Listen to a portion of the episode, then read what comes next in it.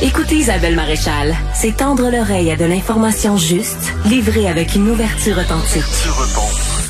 Isabelle Maréchal.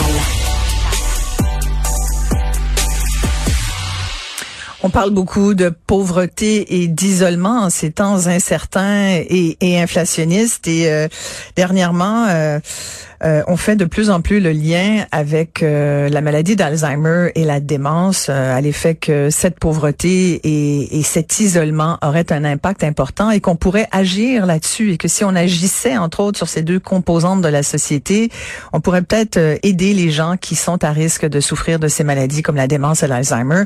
On va en parler tout de suite avec le docteur Jules Poirier, qui est professeur titulaire de psychiatrie et médecine à l'université McGill. Il est directeur adjoint au Centre d'études sur la prévention la maladie d'Alzheimer à l'Institut Douglas.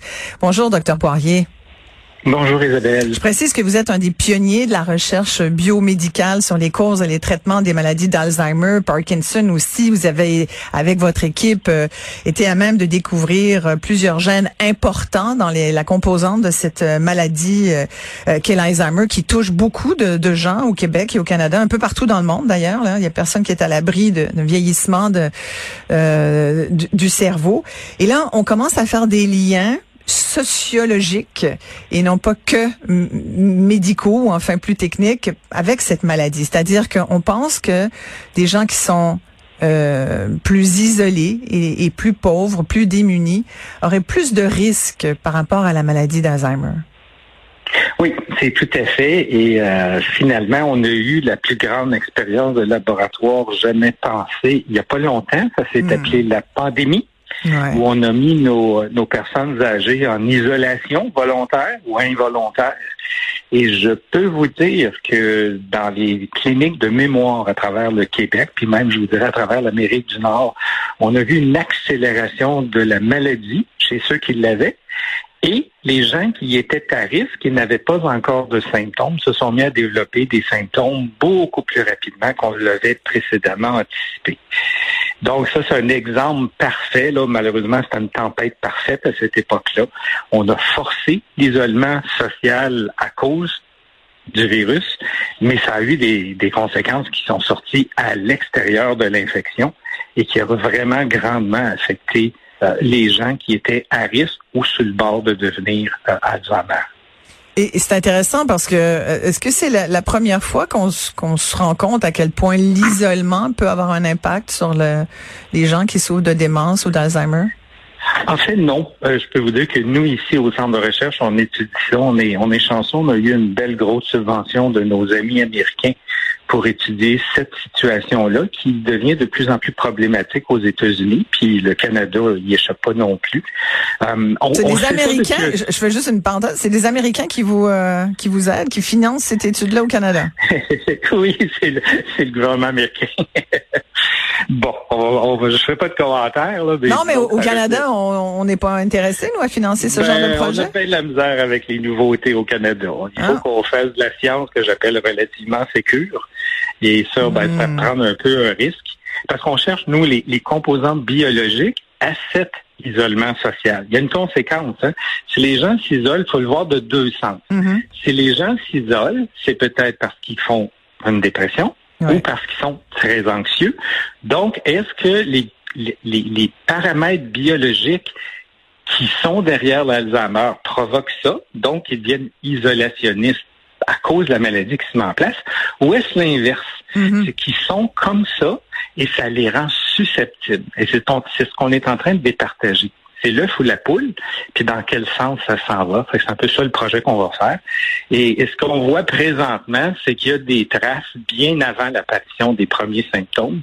Et quand on l'a vu, surtout durant la pandémie, quand on a sorti les gens qui étaient juste sur le bord, puis on les a isolés, isolés presque complètement, physiquement et même socialement, on a vu une accélération. Donc, il est clair qu'il y a une interaction entre les deux et c'est très important.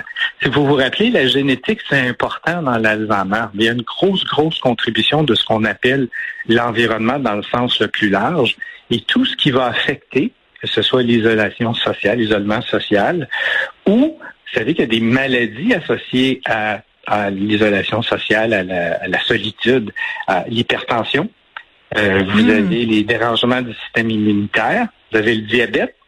Ben, ces trois choses-là que je viens de nommer, ce sont aussi des facteurs de risque Alzheimer. Donc, comme, comme on dit dans, le grand public, tout est dans tout. Il y a des liens biologiques. Oui, docteur Poirier, j'allais vous dire, la diabète, par exemple, ou l'hypertension, ça peut être causé par un, trop grand isolement. Ben, C'est-à-dire ça peut avoir une influence. Vous, adoptez des, des, des, des, changements dans votre vie de tous les jours. On mange plus de cochonneries, mettons, quand on est tout ben, C'est ça, exactement. On mange moins bien, on a des moins bonnes habitudes de vie, c'est ça que vous nous dites. Dans mes conférences publiques, je dis toujours les trois grands méchants, c'est le sel, mhm. le sucre et le gras. Mhm. Et, ces trois maladies-là sont directement ou indirectement associées à ces trois méchants-là. Et dès qu'on dès qu'on voit un peu de travers de ce côté-là, euh, et puis là, tu parlais tout à l'heure euh, Est-ce dans l'ordre, ça, le sel, le sucre et le gras? Est-ce que c'est dans l'ordre? Peu importe l'ordre, ils sont tous mauvais. c'est ça. Bon, c'est ça, les trois. Aucun des trois. non, aucun des trois. Et, et tu faisais référence tout à l'heure à la pauvreté. Oui, j'allais y venir. oui. Hmm. La pauvreté et te, te, met dans les mêmes situations, la pauvreté, te fait hmm. faire des choix alimentaires, des choix sociaux, entre guillemets, qui t'amènent vers la malbouffe euh, je pense que la, pauvreté extrême au Mexique a été documentée. Tu sais qu'au Mexique, tu peux acheter un 2 litres de coke beaucoup, beaucoup, beaucoup moins cher qu'une pinte de lait. Donc, il y a, des choix qui ben, se font. Chez nous aussi, euh, docteur Poirier, chez nous, le, le 2 litres de coke coûte moins cher qu'une bouteille d'eau. Oui, mais apparemment tu peux pas trouver du lait dans les comptoirs de la plupart des grandes villes mexicaines. Mais tu vas avoir des, des comptoirs complets de coke et de, de, de, boissons gazeuses. Au moins au Québec, on est quand même des producteurs de lait, ça me rassure un peu. Là. Oui, mais le, lait, boire deux litres de lait par jour, je suis pas sûr que ce soit bon pour la santé non plus, là. Je sais que la pub nous dit ça, là, mais... non plus, mais tout ça pour dire que finalement, la pauvreté conditionne aussi des choix alimentaires, des choix, par exemple, au niveau de, de, l'exercice, ce fameux exercice que moi, le docteur Béliveau et tous mes collègues en cardiovasculaire, on, recommande. Ben, ça, ça, aussi, ça va ensemble. Et quand on revient encore une fois à la solitude, la solitude n'encourage pas non plus à faire de l'activité physique. C'est comme surtout que c'est les si c'est médié par une dépression ou par de l'anxiété, t'es pas porté à aller faire de l'exercice. Donc tout ça se tient un petit peu là, et ce sont tous des facteurs. Dans le cas de, de, de, l'alimentation et dans le cas de l'exercice, c'est des facteurs protecteurs contre la maladie d'Alzheimer. Mais si on les utilise pas ces facteurs de protection là, ben puis puis puis on fait du gras puis du sel puis du sucre, ben forcément on s'en va dans l'autre direction. Fait que donc, votre étude, vous allez euh, remettre son rapport à quel moment? Euh, vous allez le remettre aux Américains, mais comme, comme on a... comme vous êtes ici, on va sans doute en connaître les bénéfices. On pourrait certainement s'inspirer de vos conclusions.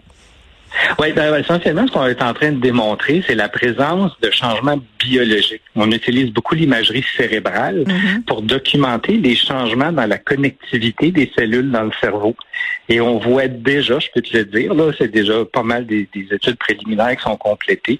On voit vraiment des changements dans la configuration des connexions électriques du cerveau en fonction de l'isolement social et de la solitude.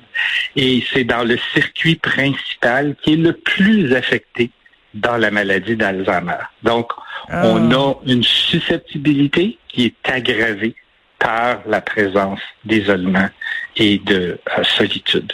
Ah ouais. Donc ça, ça veut dire là, si on voit qu'il y a des, des gens seuls, il faut euh, il faut les entourer. Il faut, faudrait donc que les politiques publiques encouragent euh, un meilleur partage de, de, des humains, qu'on aille, qu'on collabore ensemble, qu'on que nos jeunes aillent visiter des personnes âgées dans des, euh, des RPA, des résidences pour personnes âgées. Si on sait qu'il y a des gens qui sont isolés, ben aller les les euh, les stimuler un peu. Dans le fond, c'est de la stimulation dont il. Exact. Hein, c'est ça. Exact. Ça dépasse le sudoku quand même. Le sudoku tout seul, le mot croisé tout seul, c'est un petit peu plate. C'est mieux de le faire avec plusieurs. Ben, je pense qu'il faut réaliser qu'une interaction sociale, ça ben s'appelle à la mémoire, le souvenir, la reconnaissance des visages, de, la gestuelle. généralement, on bouge quand on va rencontrer des gens, on interagit avec les gens. C'est vraiment, euh, comme je dis, c'est l'exercice du cerveau, l'équivalent un peu cardiovasculaire pour les muscles.